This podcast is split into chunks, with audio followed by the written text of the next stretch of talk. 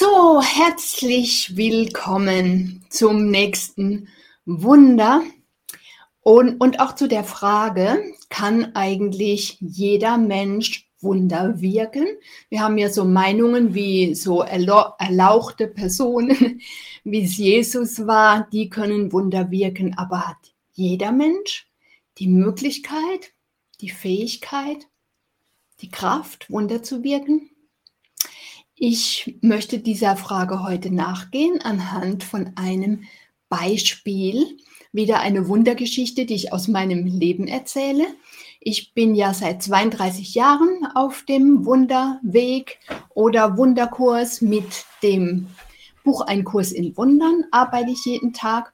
Und ich habe so eine Serie zusammengestellt mit sieben Wunder, die mich bis heute immer noch beeindrucken. Ihr seht sie hier auf dem Flipchart. Ich habe sie euch auch schon vorgestellt. Hier ist meine Wundertüte. Da hole ich das heutige Wunder heraus.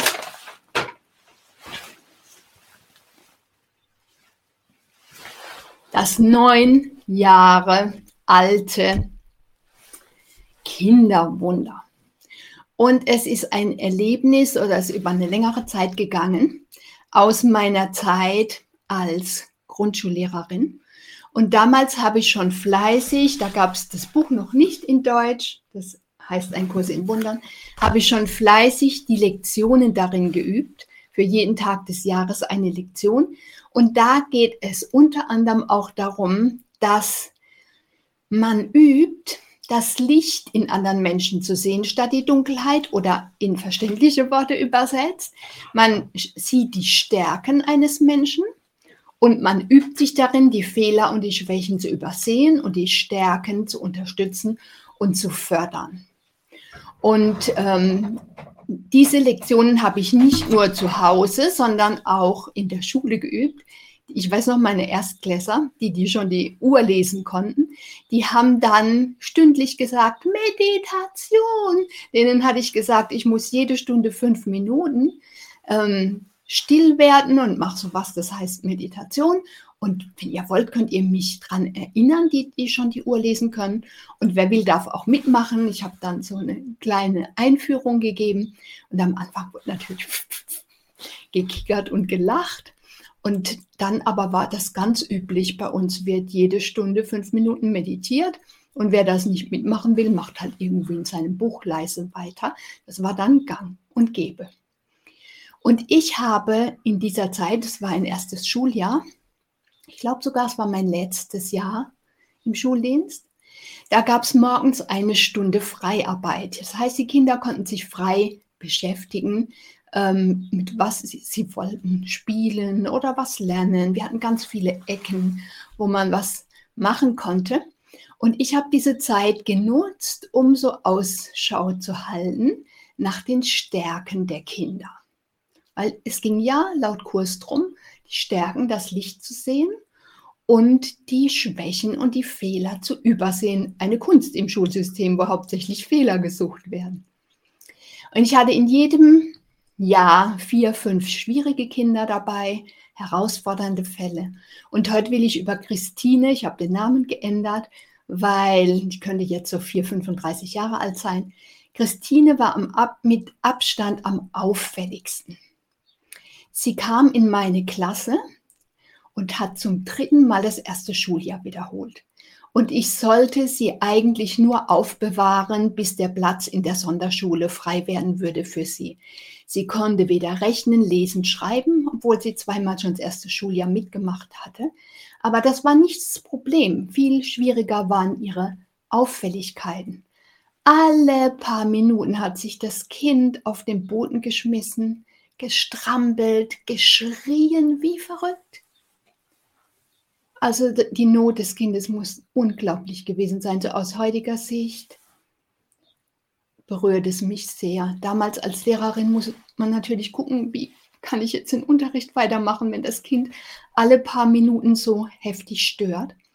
Äußerlich war sie total verwahrlost. Also die Kinder haben sich ja oft auf meinen Schoß gesetzt und noch geschmust. Das sind ja noch fast Kindergartenkinder am Anfang. Und das war schon eine besondere Haus Herausforderung, wenn Christine kam und auf meinem Schoß saß.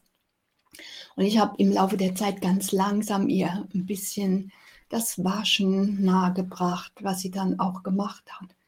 Schulsachen waren kaum vorhanden. Sie hatte sowas ähnliches wie einen Schulranzen und da war kaum was drin. Butterbrot, Papier, Leberwurstreste, Marmelade, unter ihrer Schulbank regelmäßig Müll halten. Und ähm, ich musste ihr immer was geben zum Schreiben, Papier oder so. Beide Eltern Alkoholiker.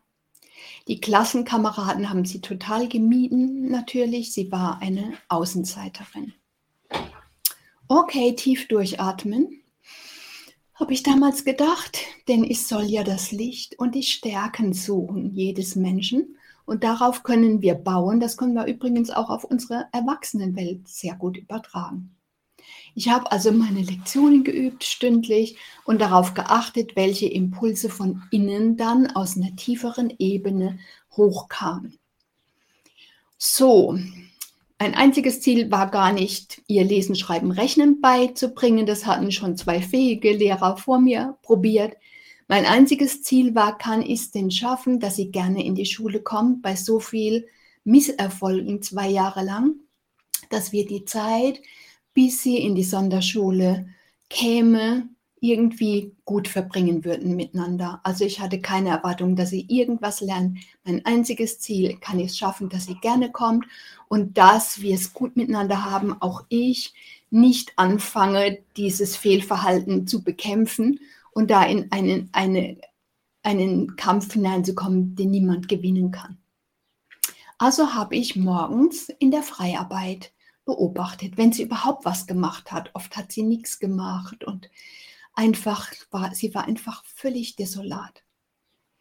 Irgendwann hat sie angefangen zu malen und ich habe gesehen, wie schön sie malt, wie ästhetisch. Also es ist mir richtig aufgefallen. Und morgens im Stuhlkreis haben dann die Kinder nach dieser Stunde immer gezeigt, womit sie sich beschäftigt haben oder mitgeteilt, was ihnen am Herzen liegt. Und da hat Christiane dann angefangen, ihre Bilder zu zeigen. Und dann kam eines Tages auch aus der Tiefe die Idee und ich habe gesagt, du Christiane, ich sehe, du hast Künstlerblut in den Adern. Würde ich echt sagen, in dir steckt eine Künstlerin. Und schau mal, ich habe ein Fach freigeräumt in meinem Lehrerpult, weil sie selber unter der Bank, das wäre nicht gut gegangen. Ich habe ein Fach freigeräumt, da kannst du deine Kunstwerke immer hinlegen und sammeln. Und am Ende vom Schuljahr haben wir ja ein großes Schulfest. Und da habe ich so das Bild vor mir gehabt, wir machen eine Ausstellung. Die Ausstellung der ersten Künstlerin eines ersten Schuljahres. So was hat es, glaube ich, noch nie gegeben. Wenn du magst, kannst du hier in meinem Pult deine Sachen immer herbringen und da bewahren wir sie auf, dass nichts drankommt und dann schauen wir mal. Und ich wusste nicht, ob sie das Angebot annehmen würde. Und sie hat es angenommen. Sie hat gemalt. Also sie hat kaum noch in der Freiarbeit rumgehockt oder am Daumen gelutscht und was sie sonst so gemacht hat, sondern sie hat gemalt und voller Stolz und die Klassenkameraden haben geklatscht, wenn sie was gezeigt hat. Und sie hat sich von einer totalen Außenseiterin gewandelt in die Künstlerin der Klasse. Und da habe ich einmal, als ich so zur Pause raus bin, ist so ein Mädchen meiner Klasse, hat zu einem Drittklässer-Mädchen gesagt, habt ihr eigentlich auch eine echte Künstlerin in der Klasse? Wir haben eine. und Christine hat es gehört und da haben ihre Augen geleuchtet, obwohl sie ganz oft mit gesenktem Kopf gelaufen ist. Ja, wir hatten plötzlich eine Künstlerin in der Klasse und ähm, wir, wir haben auf die Stärken geschaut und wir hatten nicht ein stinkendes, störendes, missratenes Kind, sondern eine Künstlerin. Dann ist das Jahr vergangen. Wahnsinnig viel hat sie gemalt, unglaublich viel. Und kurz vorm Schulfest hat dann, war das eine Klassenaktion. Da haben alle beraten, kostet es 20 Pfennig, das war noch die Pfennigzeit, kostet es 10 Pfennig, 20. Nee, da können wir 30 Pfennig verlangen. Und dann haben sie so gemeinsam mit Christine beraten und ausgezeichnet.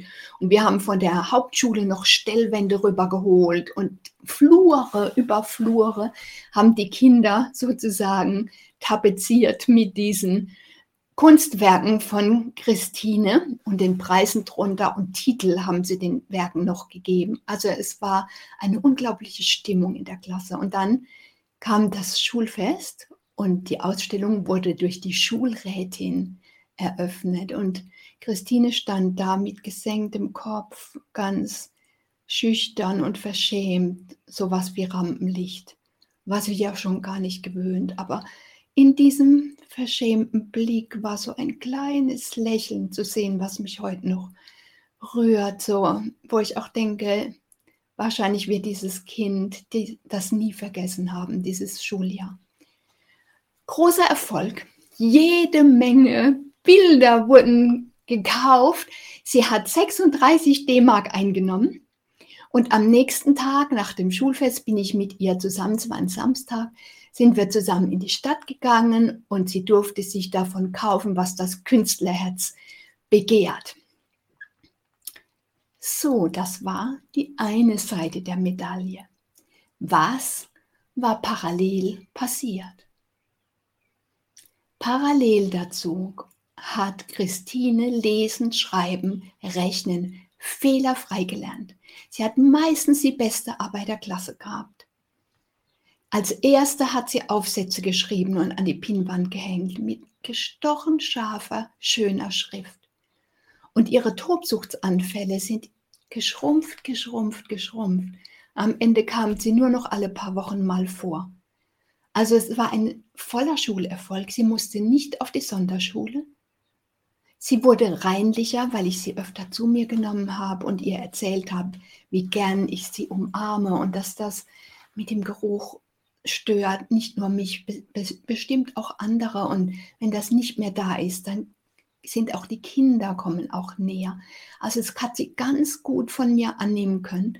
Und dieses, diese Verwandlung, dieses mich heute noch berührende Wunder geschah alles ohne eine weitere Mithilfe. Die Eltern haben jegliche Mithilfe verweigert.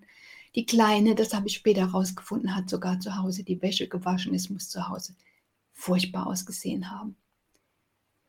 Also, das kann passieren, wenn wir auf die Stärken eines Menschen setzen und die Schwächen nicht bekämpfen. Weil wenn ich versucht hätte, mit Strafen oder was man sonst so gelernt hatte, ähm, jetzt mit ihren Tobsuchtsanfällen umzugehen. Die wären immer stärker geworden. Und jetzt zurück zur ursprünglichen Frage. Also für mich ist das ein Wunder, was da passiert ist in diesem Jahr.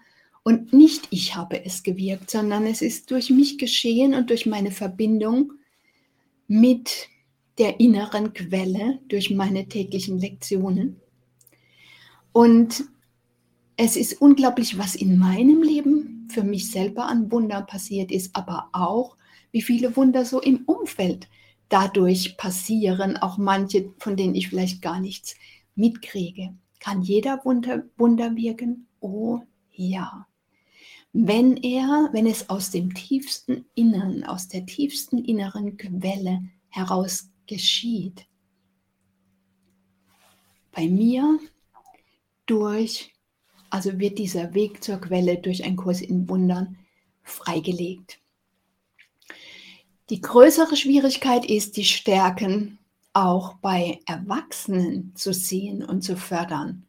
Also das ist mir selber dann viel schwerer gefallen. Bei den Kindern habe ich das hingekriegt, alle lieben zu können, so wie sie waren und zu fördern. Wir hatten eine Flamenco-Tänzerin, also wir hatten also unglaublich, was die Kinder für Stärken hatte, hatten. Bei den Kindern wunderbar, bei den Erwachsenen ist es schwieriger, obwohl wir bei den Erwachsenen genau wie bei den Kindern das Schicksal dahinter sehen können. Bei Christine war es klar, beide Eltern Alkoholiker, also völlig desolate Zustände. Aber auch bei Erwachsenen, wir sehen es ja durch das Familienstellen, können wir hinter jedem ein Schicksal sehen, was uns Möglichkeiten gibt und auch Grenzen setzt, was uns Licht mitgibt, aber auch dunkle Seiten. Und wenn wir dann sehen können, dass vieles, was uns durch andere geschieht, nicht aus Bosheit geschieht, sondern weil es jemand anderes nicht anders kann, dann können wir das auch neu sehen lernen. Ich bin da noch dabei. Bei Erwachsenen habe ich das noch nicht 100 Prozent, aber schon ziemlich gut umgesetzt und ich habe ja noch ein bisschen Zeit, dass es mir gelingt, alle urteilsfrei anzuschauen und das Licht und die Stärke zu sehen.